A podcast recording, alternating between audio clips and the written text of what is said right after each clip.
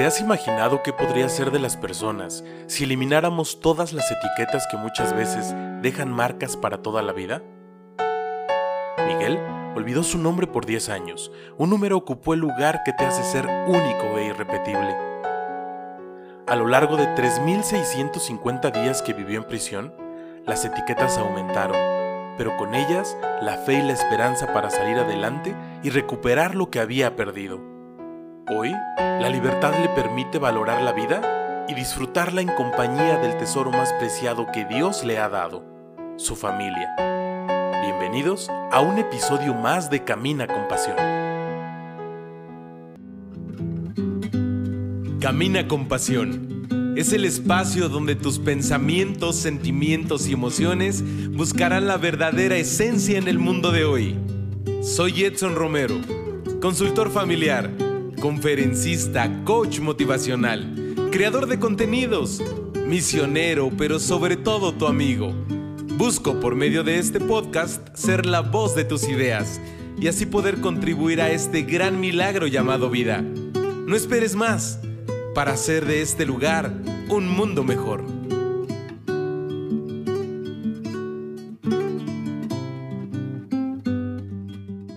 Pues Miguel, primero que nada te quiero agradecer de verdad porque pues ya desde hace algunos meses o semanas quería platicar contigo y sobre todo porque sé que me, nos quieres compartir pues un poquito, ¿no? De, de lo que hay ahí en tu corazón. Eh, y de verdad pues muchas gracias. Y para quienes nos escuchan hoy en este episodio, yo le llamo episodio especial de Camina con Pasión. Pues primero que nada quisiera que nos dijeras quién es Miguel eh, que nos hablaras a lo mejor ahorita solamente quién es Miguel, a lo mejor cómo está integrada tu familia, tus hermanos, tus papás, un poquito para que eh, los que ya están escuchándonos pues puedan saber un poquito también de ti y poco a poco vayan comprendiendo este gran tema de hoy. Ok, bueno, primero, gracias a ti, Edson, por, por, por la invitación, por acordarte de mí este, y dejarme ser parte de, de este episodio, como le llamas. Este, pues soy, como ya me presentaste, soy Miguel, este, tengo 35 años, eh, tengo mi esposa, Yajaira, tengo dos niñas que amo, amo mi familia, y este, pues soy una persona con, con muchos sueños, con muchas metas a futuro, este, dedicado 100% a mi familia, este, eh, luchando por salir adelante después de un tropiezo gravísimo que tuve y este pues echándole ganas. Claro. ¿Y ahorita en dónde en dónde vives, Miguel? ¿Aquí en México o en Estados Unidos? Porque creo que estabas allá, pero no sé bien. Ahorita aquí estoy en Los Ángeles, Los Ángeles, California. Ah, muy bien. ¿Y cómo estás viviendo esta parte de la pandemia allá en el otro lado? Pues fíjate que estuve estuve eh, enfermo, salí positivo. Ajá. Este, y, y pues yo me, yo me sentí un poco mal, pero gracias a Dios fue nada más un susto. Fui al hospital con problemas de respiración, pero fue un susto nada más. Este, fuera, era ansiedad lo que tenía. Y me explicaron pues que era, la mayoría de la gente así le pasa después de que se enteran de que están positivos Sí. Este, les empieza a dar la ansiedad y empiezan a como a sentir síntomas que no están. ah, mis pulmones estaban bien y este y pues ya ahorita ya estoy recuperado, ya regresé a trabajar y ya estoy recuperado. O sea que digamos que los síntomas no fueron tan complicados. En realidad no tuve síntomas, Este, era era algo como era psicológico. Era era ansiedad lo que tenía. Yo sentía que no podía respirar, pero mis pulmones estaban bien cuando llegué al hospital me checaron mis pulmones, pero no, yo estaba, estaba bien. Pues qué bueno, este, Miguel. Qué bueno. ¿Y tu familia cómo la está pasando? Ahorita ellos están allá en México, andan allá para León. Ajá. Por lo mismo, pues, de que, de que aquí donde estamos viviendo, varias personas salieron positivas y, y yo salí positivo. Mi esposa y las niñas, pues, están, ellas estuvieron bien, mi esposa salió negativa y, pues, mejor se fueron para allá. Ah, muy bien. Este, están pasando ya en, con, con, mis suegros la, la, la, pandemia. Sí, claro. Pues sí, yo creo que también, pues. que también acá en México, pues bueno, eh, está como el punto rojo latente en la gran mayoría de los estados. pero sí, yo creo que cuando hacemos lo propio, pues nos tenemos que cuidar. Pues bueno, Miguel, oye Miguel, pues mira, eh, entramos como a unas preguntas muy, muy importantes. Eh, yo quisiera saber, ¿a los cuántos años tú te acuerdas que ya andabas ahí, sobre todo como que a lo mejor en circunstancias pues no correctas, a lo mejor que tú me dijeras que crees que yo ya tenía algunos amigos que me daba cuenta, pues que no me ayudaban en mucho en la vida. ¿Como cuántos años tenías más o menos? Yo tenía 16 años cuando cuando empecé a, hacer cosas no no correctas. Ajá, y y por ejemplo, esas cosas no correctas, eh, ¿a qué se debían? ¿Querías ser un chavo rebelde? O, las circunstancias? ¿O pasaba algo en casa? No, fíjate que no. Este, en, en, en mi casa yo siempre estuve, bueno, siempre mis papás jugaron por, si no darme todo lo mejor, al menos tener todo lo, lo básico, todo, que no, que no tuviera carencias. Este, no sé qué pasó, Edson, no sé qué es. En realidad, eh, no pienso mucho en eso. simplemente no sé si era que uno buscaba la aceptación de los amigos o querer ser más importante o, o querer sobresalir o ser el popular. Este, no sé, yo ahorita lo veo y pienso en eso y siento que, que cualquier explicación que yo le pueda dar sería como una justificación. Y, y, y no quiero justificar los, los actos que, que yo he tenido. Claro, más o menos como cuántos de tus amigos de, de aquellos años hoy podrías decir, pues no, no eran mis amigos. Este, híjole, no, pues todos, ninguno era mi amigo. ¿Como cuántos? Ponle un número. No, pues es que era, como te digo, yo buscaba ser así como que muy popular y me gustaba estar este sobresalir y estar y ser así conocido, pues entonces sí tenía muchos amigos, yo estaba rodeado siempre de mucha gente, entonces ponerle ah, un okay. muy muy complicado. O sea que entonces sí lo lograbas, o sea, sí, sí eras popular y, y tenías mucha gente que te sí, conocía. Claro, sí. Sí, claro, sí. O sea, Miguel era Miguel. Sí, sí. De verdad. Y algo que te tú puedo contar, te puedo contar de un amigo que él, este, pueden pasar, mira, pueden pasar años sin que nos miremos y, y este, y el día que nos encontramos, este, podemos sentir que no ha pasado ni un, ni un momento, ¿no? Él es, es, es mi amigo, es mi hermano, y lo quiero mucho. Juan José Estrada, este, él y yo nos conocimos en la, en, en la prepa y, y, hicimos muy buena amistad. Ajá. Y cuando andabas ahí de repente de rebelde, él en ningún momento te dijo, hey Miguel, esto no va por acá. Sí, fíjate que una vez este íbamos a salir a, a, a la fiesta y, y, y, pues obviamente yo te digo, yo era ahí el, el, el organizador, el que pagaba y todo. Entonces, este, él me estaba esperando y me acuerdo que le dije, vámonos, y me dijo, no, me dijo, yo no estoy de acuerdo con lo que haces y este seré hipócrita de mi parte disfrutar de, de, de lo de lo que tú de lo que tú andas haciendo entonces claro este, no me dijo yo no voy a ser parte de eso. Y de y de qué hablamos Miguel hablamos a lo mejor de alcohol de de, de vicios de quizá de drogas no sé. Sí usaba drogas usaba cocaína este, tomaba tomaba bastante. Ajá. Sí. Cuántos años tenías me dices empecé a andar así este 16 años. 16, 16 años. años.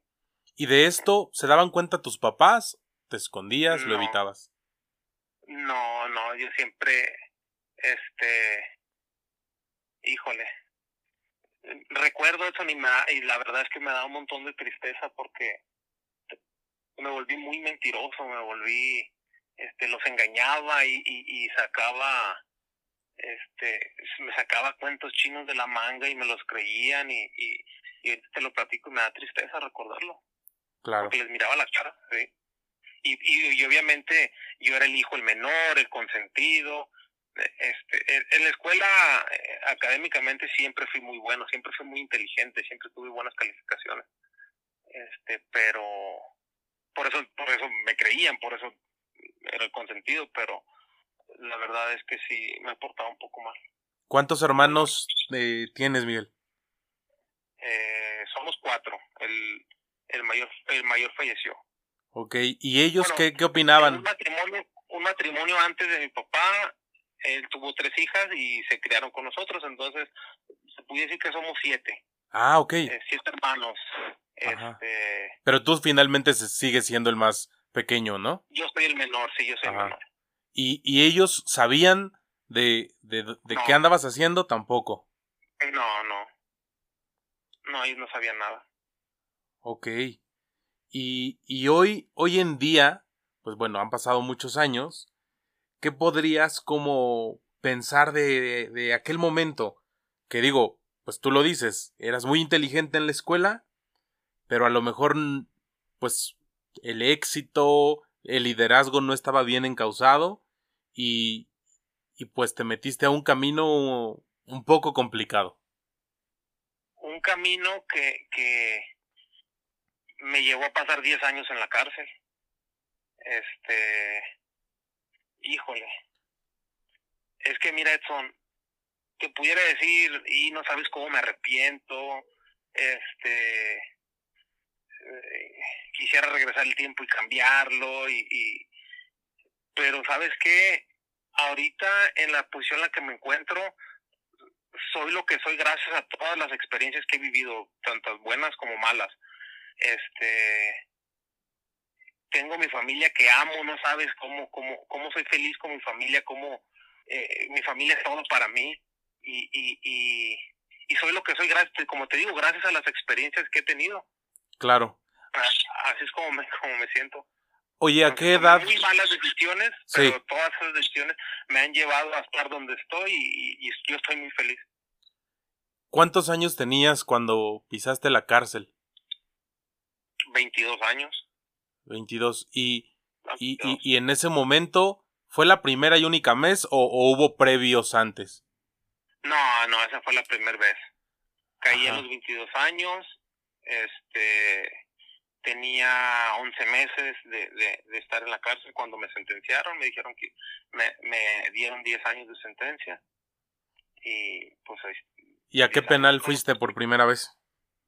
Estuve primero en el reclusorio norte, en la Ciudad de México. Ok. Eh, ahí estuve dos años, me trasladaron para un, un centro federal, una cárcel federal para Veracruz. Eh, de ahí me, me trasladaron para Islas Marías. De Islas Marías me trasladaron para Gómez Palacio Durango. De ahí para Guadalupe Victoria Durango y nuevamente me regresaron a las Islas Marías. Ahí fue que ya salí libre. Ah, o sea que sí pisaste algunos eh, centros de aquí de, de, México. Sí, varios. Sí. Oye, ¿y qué, cómo es cómo es la vida en los centros? En los en el estatal el que estuve eh, en el reclusorio norte, eh, bueno, todos los centros es duro. Toda la toda la cárcel es dura. Este en el, en el en el reclusorio norte es es muy duro, es una cárcel que está es, es violenta, entonces este, tienes que andar con mucho, mucho cuidado, tienes que aprender a dormir con un ojo abierto porque cualquier cosa puede pasar. Ya en los centros federales pues ya hay más control de la del, del de lo de seguridad, de la que es la seguridad penitenciaria. Ajá. Ya hay mucho control, ya ya ya no tan fácil pasan cosas, entonces este pues yo doy gracias a Dios. Es muy duro porque en, en, el federal ya estás encerrado prácticamente 24 horas en tu en, en tu estancia, en tu celda. Entonces, eh, pues es bien difícil estar encerrado todo el día. Sí, y claro. sales nada más para para tus actividades, ¿no? Como que sales y a, a desayunar y para adentro, sales y tu hora de patio y para adentro y así. Entonces, este es bien difícil, pero no gracias a Dios que me mandaron para allá porque ya puedes ya puedes dormir más más a gusto ya puedes descansar. Claro. Uh -huh. oye pues yo tuve de verdad que la fortuna de poderte conocer en una misión en las Islas Marías. Sí. y me acuerdo mucho que cuando yo iba a las Islas Marías la verdad es que iba muy nervioso dentro de todo. Primero porque me acordaba de mis clases de historia no y, y nos decían que quien ingresaba a las Islas Marías jamás salía y después decía yo, bueno, pues voy a llegar a un lugar en donde es parte de la historia y es un mito y tanto que compone. Pero cuando llegué a la isla y vi a muchos pues de, de las personas privadas de su libertad que veían cuando íbamos bajando del buque de la marina y de todo eso y pues nos saludaban, fue un contraste de verdad. Eh, se me haría como un poco complicado describir lo que sentí, pero, pero sí estuvo como cañón la experiencia. Y me acuerdo mucho que las islas pues tenían varios como lugares y en uno de ellos pues fue donde empezamos ahí a platicar, ¿no? Con, con los demás misioneros y contigo. Eh, y ahorita a lo mejor entramos un poquito a ese detalle que creo que es muy emocionante si nos lo quieres compartir.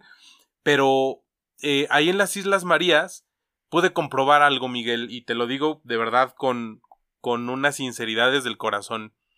Yo encontré seres humanos, no encontré delincuentes como acostumbramos a poner una etiqueta en la sociedad.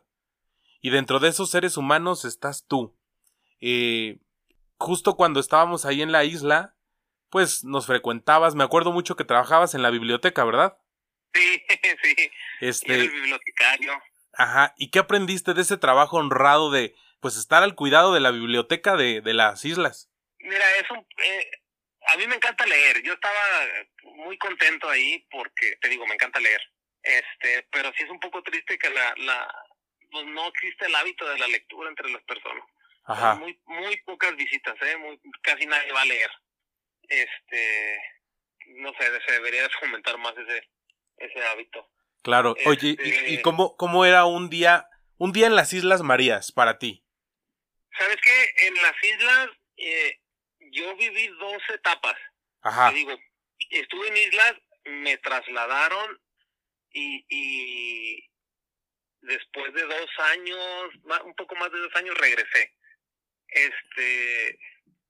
¿Y encontraste cambios entre las dos etapas? Sí, claro, porque mira, la primera vez este, éramos una población cerca de diez mil, diez mil internos, diez mil personas privadas de la libertad. Ajá. Entonces, hay, hay mucha actividad, este, nos permitían, podíamos cocinar, podíamos, antes podíamos ir a pescar al muelle, este, podíamos comprar café y prepararnos un café y con un pan y platicar en la noche, eh, había más actividades, este, había una oficina de correos, yo trabajaba ahí, esa era mi labor penitenciaria, este, había muchísimos equipos de fútbol, a mí me encanta jugar fútbol, no sé si recuerdas que nos aventamos una cascarita. Sí, claro. Este, y este, y no, era, era, era, había muchas actividades, había, y, y cuando me trasladan y regreso, pues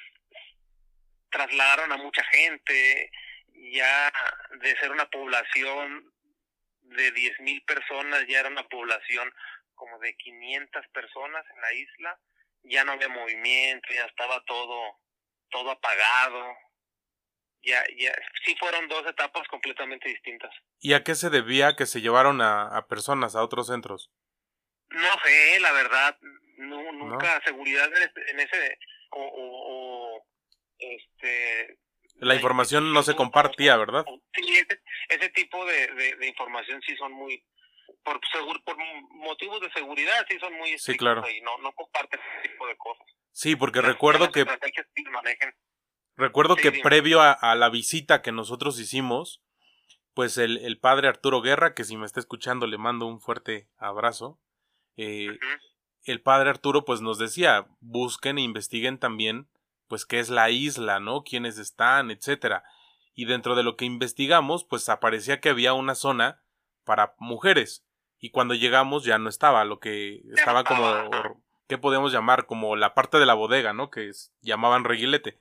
Eh, y ya no estaba, pero sí nosotros encontramos, la verdad, una isla completamente diferente a lo que veíamos en los medios de comunicación, eh, a lo que sabíamos de la historia. O sea, sí era un centro federal, pero con mucho orden, eh, con, y con personas que, que, estaban a lo mejor, pues, en un proceso, pero que aprendimos mucho.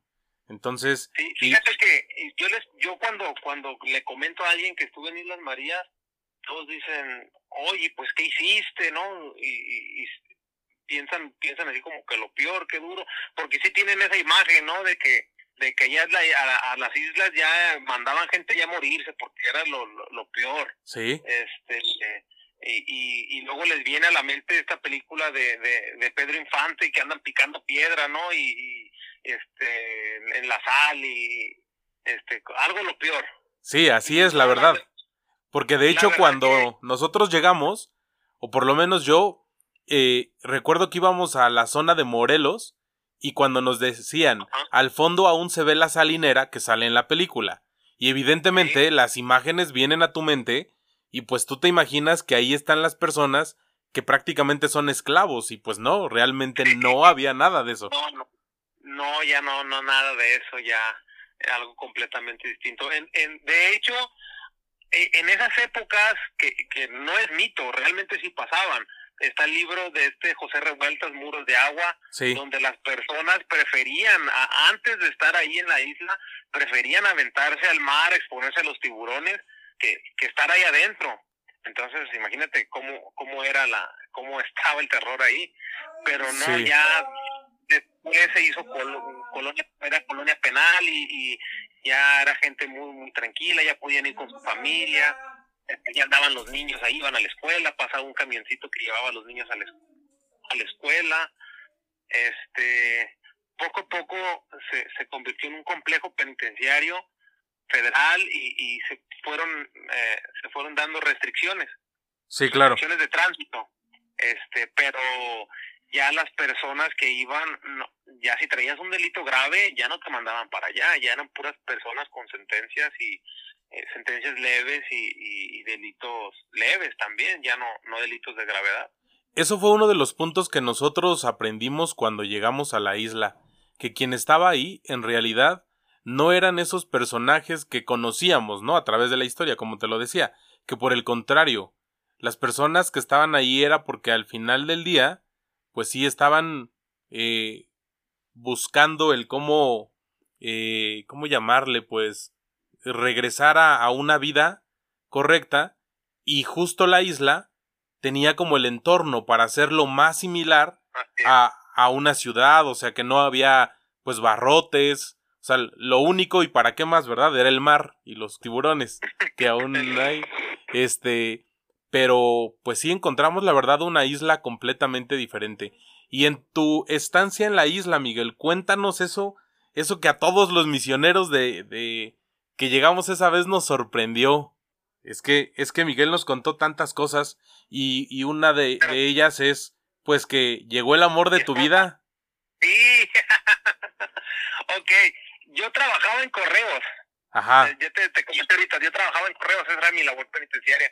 Entonces, este, los días jueves, que era el día que llegaba el barco, eh, llegaba toda la correspondencia, toda la paquetería que, que entraban para, para trabajadores, para seguridad, eh, había unas empresas de, de, construcción, este, ahí llegaban to, todos la, la, te digo, la correspondencia. Entonces, este, yo trabajaba ahí y ya me encargaba de, organizar la, correspondencia y mandarla a los internos a cada centro y entregarla a, cada persona, ¿no?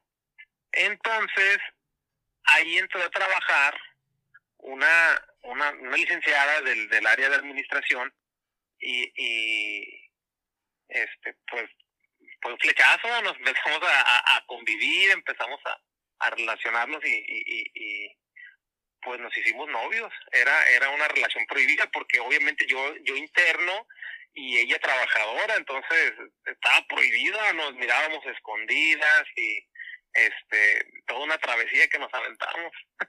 Pero al final del día se logró. Cuando a mí me trasladaron para, para, a mí me trasladaron para Durango, para Gómez Palacio Durango, ella renunció, este, dejó su trabajo y renunció para seguirme este metió papeles bueno primero nos casamos este mm, para que me pudiera visitar el, los centros federales son muy estrictos en, en, en, autorizar las visitas entonces son únicamente familiares directos. Claro. Y, y entonces obviamente ella no podía entrar a verme. Y, y pues y menos siendo trabajadora entonces renunció nos pusimos en contacto con un registro civil de Durango bueno, ella se puso en contacto, ella se encargó de todo, ¿eh? Ajá. Este, De hecho, ella fue la que me propuso matrimonio por teléfono. ¿De verdad? Este, eso eso sí no nos lo contaste. Un día hablando por teléfono, este, ella me dice, ya había renunciado y todo. Me dice, oye, ¿sabes qué? Este, me puse en contacto con un, una persona del registro civil y yo ya quiero verte. No, pues yo también quiero ver, yo te extraño. Me dice, ¿te quieres casar conmigo? Y le dije, ah, caray, ¿cómo está eso? Y dice, no, pues es que ya me puse en contacto con, con una persona del, del, del registro civil y, y pues hacen matrimonios, dice. Y dije, claro, sin, sin, sin, sin pensarlo, yo claro que sí me quiero casar contigo. No, no era la, no eran la, la forma en, en la que yo hubiera querido, pero era la, era la única forma en la que nos podíamos ver. Sí, claro. Entonces, este, pues ya fue la, este, del, esta persona del registro civil y, y pues nos casó, nos casamos y ya fue un fue un rollo para que autorizaran el ingreso de ella porque este se llenan una aplicación una una solicitud y en la solicitud hay un apartado donde le preguntan si ella había trabajado para el sistema penitenciario Ajá. y ella contestó que sí en Islas sí. Marías ajá Eh, ella hubiera podido poner mm, si hubiera deseado le hubiera puesto. No no no he trabajado y ni cuentos se hubieran dado. Pero sí quiso hacer lo más transparente posible entonces pues le puso que sí. Y complicó Y- un poco. sí la verdad que sí no les pareció nada. No les pareció nada y, y, y tardaron como como tres meses en permitirle ingresar al, al, al penal a verme. Ok. Y podríamos decir que, que tu, tu familia, la que hoy tienes con tus hijas, eh, pues es de las cosas buenas que te dejó la isla. de las cosas buenas que me dejó la isla y eh, es lo mejor que me dejó la isla, es lo mejor que me ha dejado mi vida. Claro que sí. Este son son son mi motor, Edson, son son son el motivo que yo tengo para para seguir adelante. Ok. Y regresando un poquito, eh, así como la isla te dio esto tan importante que es tu esposa y ahora tus hijas, mientras estuviste en la isla, digo, lo tomo como referencia porque es el lugar donde, donde nos conocimos, ¿no? Pero, eh, ¿qué es, qué es lo que también la isla te quitó? O que no te dejó eh, vivir como tú querías y que a lo mejor podrías haber pasado días, semanas, pues, no sé, solamente contemplando el cielo, con lágrimas, con la soledad. ¿Qué nos puedes decir? Sí, mira, yo siempre traté de, adaptarme a la, a, a, la, a la situación, a las circunstancias en las que me encontraba. Este, pero hubo una, en el 2013, este, yo hablo por teléfono y me dan noticia que mi mamá se murió. Entonces, fui, sí fue un golpe bien duro para mí. Fue, fue un golpe porque yo a ella la miré, ella me fue a visitar cuando yo estaba en Veracruz. Y un 16 de marzo del 2010. Y cuando cuando dijeron se acabó la visita, ella me abrazó y me dijo, eh, te faltan ocho años para salir. Me dijo, yo no sé si te vaya, si te vaya a esperar. Yo no sé si pueda esperarte, es, mucho, es muchos años. Son muchos años. Y yo le dije, no piense esto, por favor, y todo va a estar bien. Y este, pues no, esa fue la última vez que la vi. Entonces, sí fueron momentos bien duros para mí. Es, cuando me dieron la noticia, eh, ella necesitaba un trasplante de, de, de, riñón y yo se lo hubiera podido dar. Así, de haber estado afuera yo se lo hubiera podido dar, pero pues no, no, no, no se pudo. Yo había hecho una petición a, al director, el licenciado Marco Camarena, para que me, sacara para para a, donarlo él, él, me había dicho que sí, que sí me iba a ayudar, pero ya no hubo tiempo. Claro. ¿Y, y, hoy, ¿Y hoy qué opinas, por ejemplo, cuando ves ese contraste de vida? O sea, decías, yo pude, yo tenía todo y pude ir por un camino correcto, pero me equivoqué y en esa equivocación, pues mi mamá se fue, ¿no? Y a lo mejor no te despediste de ella. ¿Qué aprendizaje a lo mejor tienes hoy? Mira, Edson, este... Ah, el, el, el camino por el, por el, todo el camino que yo recorrí, te digo, fueron decisiones malas, este, con consecuencias graves. Pero eh, estoy convencido yo ahorita, Edson, de que ah, yo no, yo no, yo no, yo no gobierno ese camino. Dios, Dios me puso en, en, en esta situación eh, y me puso en una etapa de, de, tuve que madurar, tuve que aprender, este, yo no puedo estar, yo no pienso en, en, en, lo que hubiera sido, porque lo que hubiera sido no existe, las cosas pasaron. Claro. Y, y, y este, Dios me puso en, en esa situación, pero me puso mi, a mi mujer, me puso mi familia, te digo, y, y, y él me trae de la mano, él, él, él, él no me ha dejado caer, él, él, él me ha ayudado a estar saliendo adelante. Entonces yo no, yo no, no quiero pensar en, o no pienso en, en, lo que hubiera podido haber sido si yo, si yo no hubiera cometido un delito y, y, hubiera podido estar allá afuera para dar el riñón a, a, a, mi, a, a, mi mamá, pero tampoco hubiera conocido a mi esposa, tampoco tuviera mis niñas. Sí, claro. Oye, ya los, y a los 16 años me imagino que tú no tenías pues como una cercanía con Dios. ¿En qué momento encuentras a Dios? Sabes, este, yo peleaba con él, ¿eh? Yo, yo estaba enojado con él por, por, por porque estar en la cárcel, porque, oye, ¿por qué mi mamá?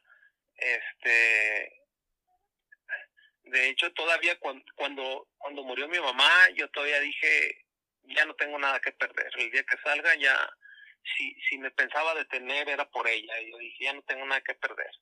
Y vamos a meternos de lleno a lo que venga, ¿no?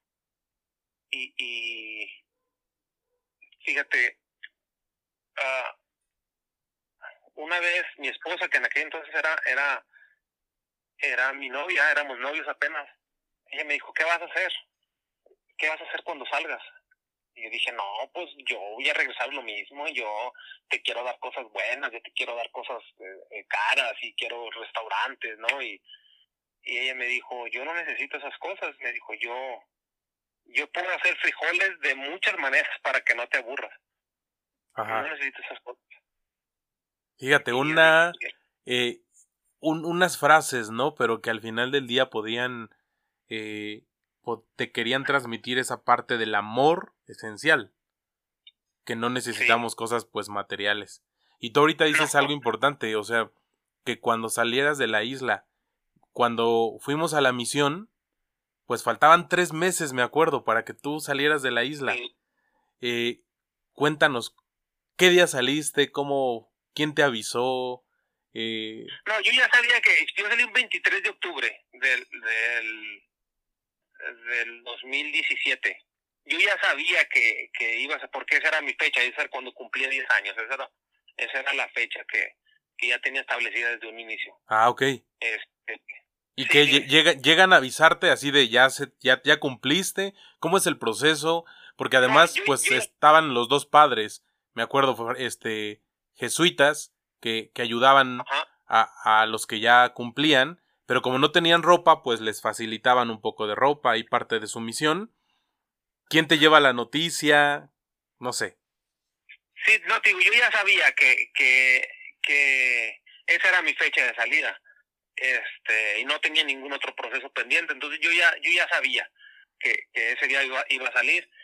Como sé, yo te digo, yo, como, como mencionas, yo estaba en la biblioteca y ahí llegaba un, un licenciado de, de jurídico y me dijo, ya tengo tu libertad, ya para, en la noche ya te van a, te van a, te van a sacar.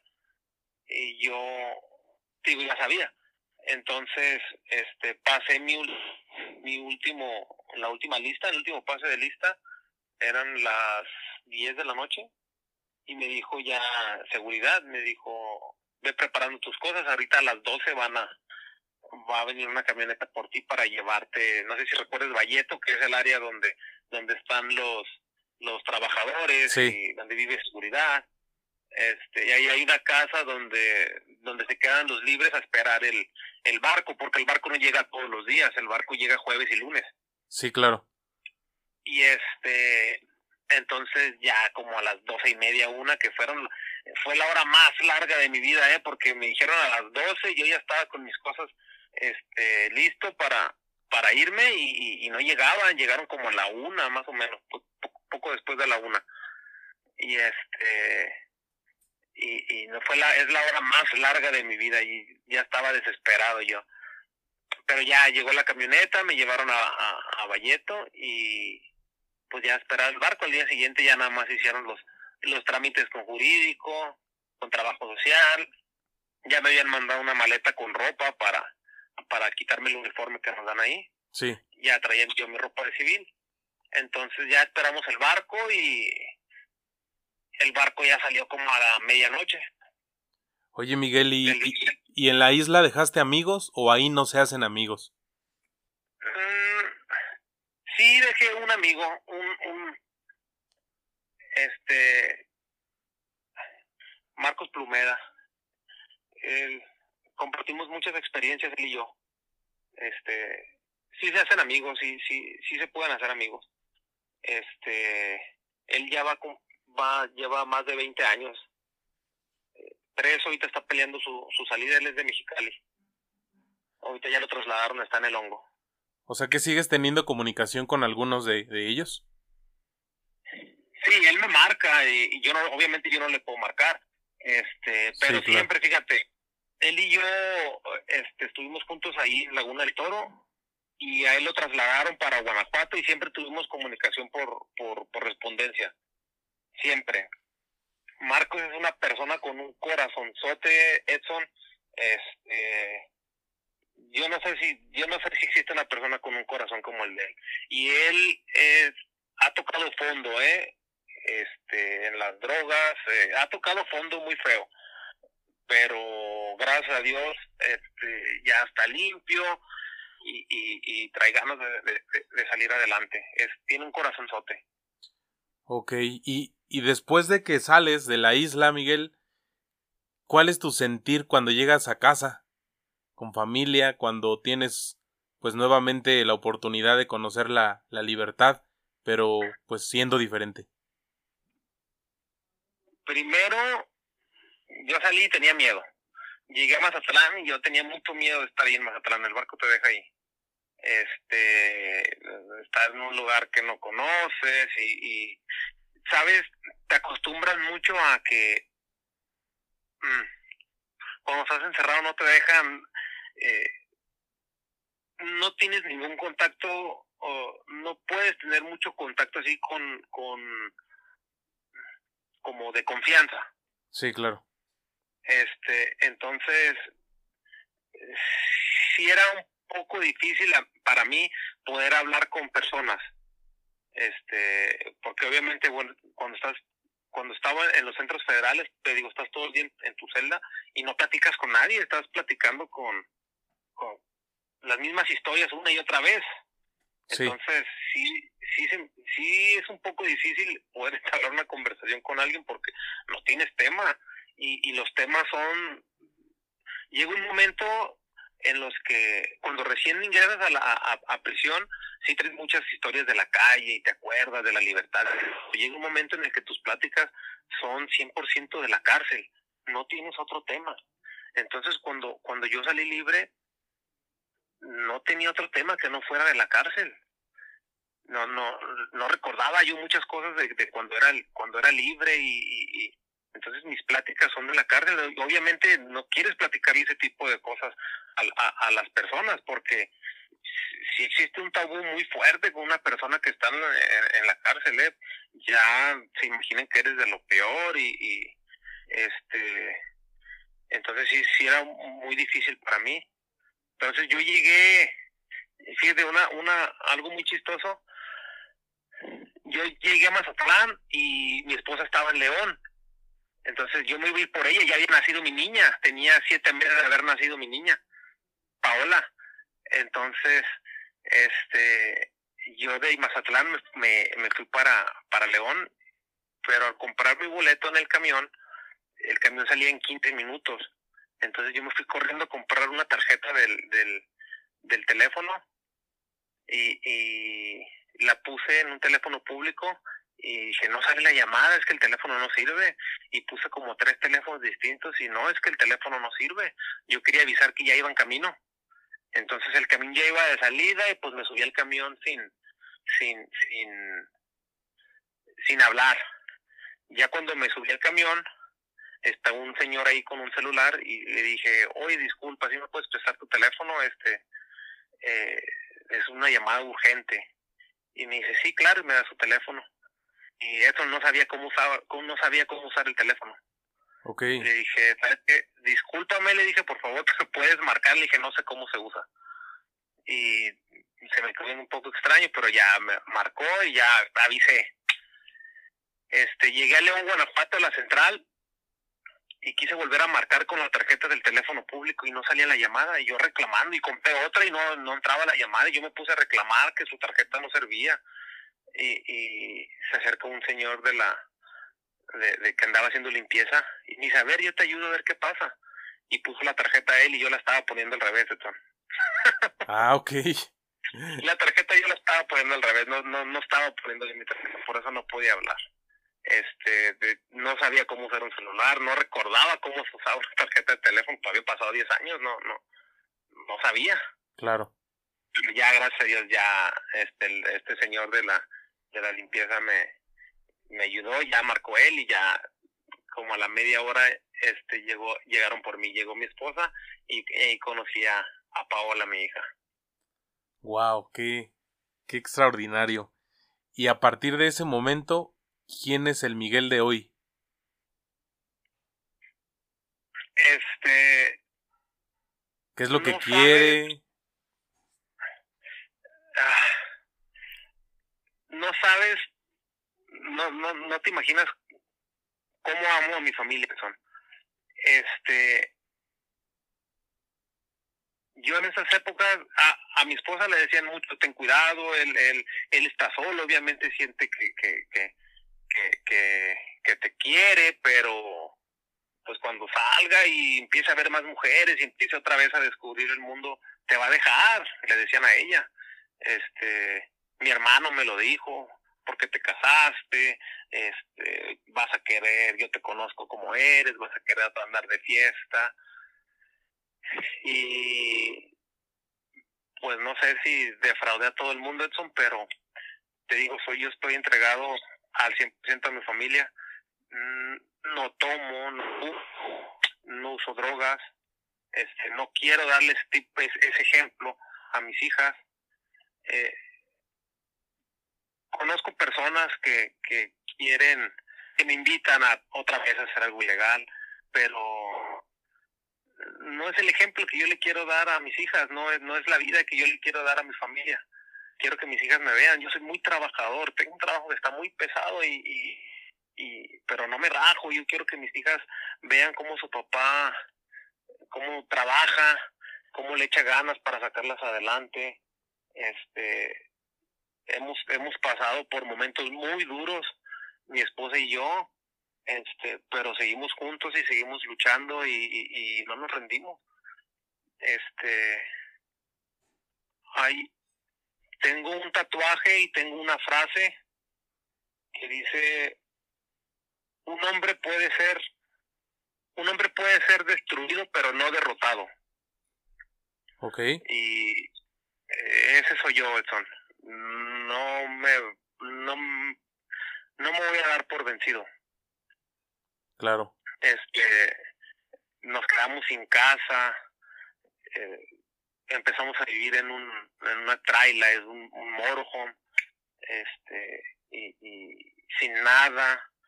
Mi cuñado nos ayudó, pero, pero te digo, poco a poco hemos estado saliendo adelante. Ok. ¿Y a qué te dedicas ahorita, Miguel? Trabajo en una tortillería. Y este, es una, una compañía un poco grande y, yo estoy a, cargo de la, de la masa. Ah, ok, muy bien. Hacemos pedidos, hacemos pedidos grandes. Esta semana hicimos un pedido de 140 mil libras de, de tortilla.